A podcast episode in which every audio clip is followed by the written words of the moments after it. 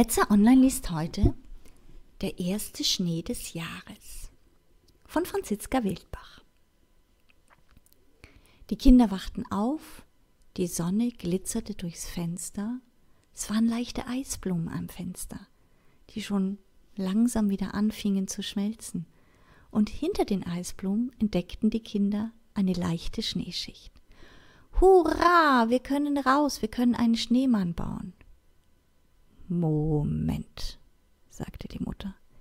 Erstmal wird gefrühstückt. Und wenn ihr gefrühstückt habt, dann müssen wir erst einmal schauen, ob der Schnee reicht, dass ihr überhaupt einen Schneemann bauen könnt. Die Kinder zogen eine Schnute. Folgten aber, haben ordentlich gefrühstückt, zogen sich dann ihre Wintersachen an und gingen nach draußen. Hm, das war wirklich wenig Schnee. Aber die Kinder hatten eine Idee. Sie gingen zur Mutter und fragten, ob sie ein großes Tablett hat. Die Mutter sagte, ja, aber was wollt ihr damit? Eine Überraschung. Nun gut, ich habe noch ein altes Tablett, das könnt ihr haben.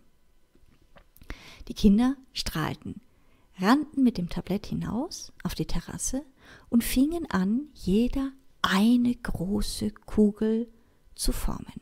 Naja, groß, vielleicht die Größe eines Kürbis.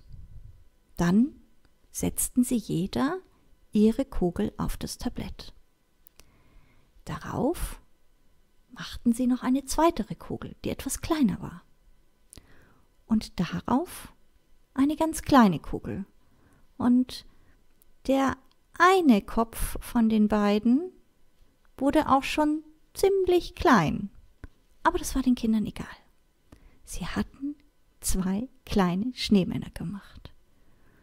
Nun mussten sie sie nur noch verzieren, denn ein Schneemann braucht ein, eine Nase, einen Mund, zwei Augen und Minimum Hände. Ja, was tun? Die Kinder liefen im Garten herum und überlegten, wie sie ihre Schneemänner verzieren konnten. Am Haus hatten die Eltern kleine Kiesel rundrum gestreut, um dort das Wasser gut ablaufen zu lassen. Sie nahmen sich die kleinsten Kiesel, die sie fanden, steckten sie als Augen, Nase, Mund und Knöpfe in die Schneemänner und freuten sich. Nun aber hatten sie ein Problem. Die Schneemänner hatten noch keine Hände.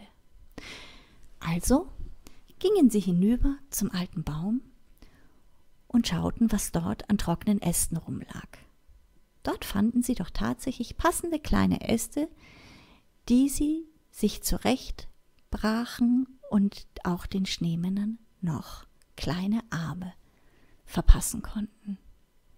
Dort, wo die Schneemänner direkt nebeneinander waren, konnten sie die beiden Äste der Schneemänner ineinander greifen lassen, so dass es aussah, als würden sie sich an den Händen fassen. Dann lief eines der Kinder ins Haus und plünderte die Puppenkiste. Es holte zwei kleine Schals und eine Mütze. Da es aber nur eine Mütze gab, nahm es noch eines seiner Schleifen aus der Schmuckkiste und setzte dem einen Schneemann anstatt einer Mütze eine Schleife auf den Kopf. Fertig. Sie waren so stolz, was sie geschaffen hatte.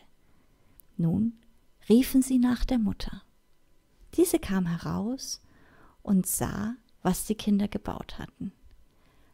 Oh, meine Güte, das habt ihr aber hübsch gemacht. Die Mutter stellte das Tablett auf den Gartentisch, setzte die Kinder links und rechts daneben und der kleine Hund kam auch noch dazu und dann machte sie ein Foto.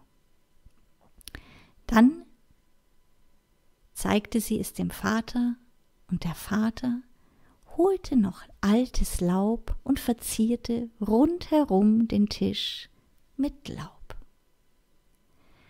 Die Kinder freuten sich und haben den ersten Schnee wirklich genossen, auch wenn sie keine Schneeballschlacht machen konnten und nicht mit dem Schlitten fahren. Aber sie hatten ein Schneemannspärchen gemacht. Am Abend, als die Kinder in der Stube saßen und beim Abendbrot saßen, konnten sie auf der Terrasse das Tablett mit den beiden Schneemännern anschauen, dem Schneemann und der Schneefrau. Es sah so aus, als würden sie ihnen zulächeln, und im Mondlicht glitzerten sie ganz wunderbar.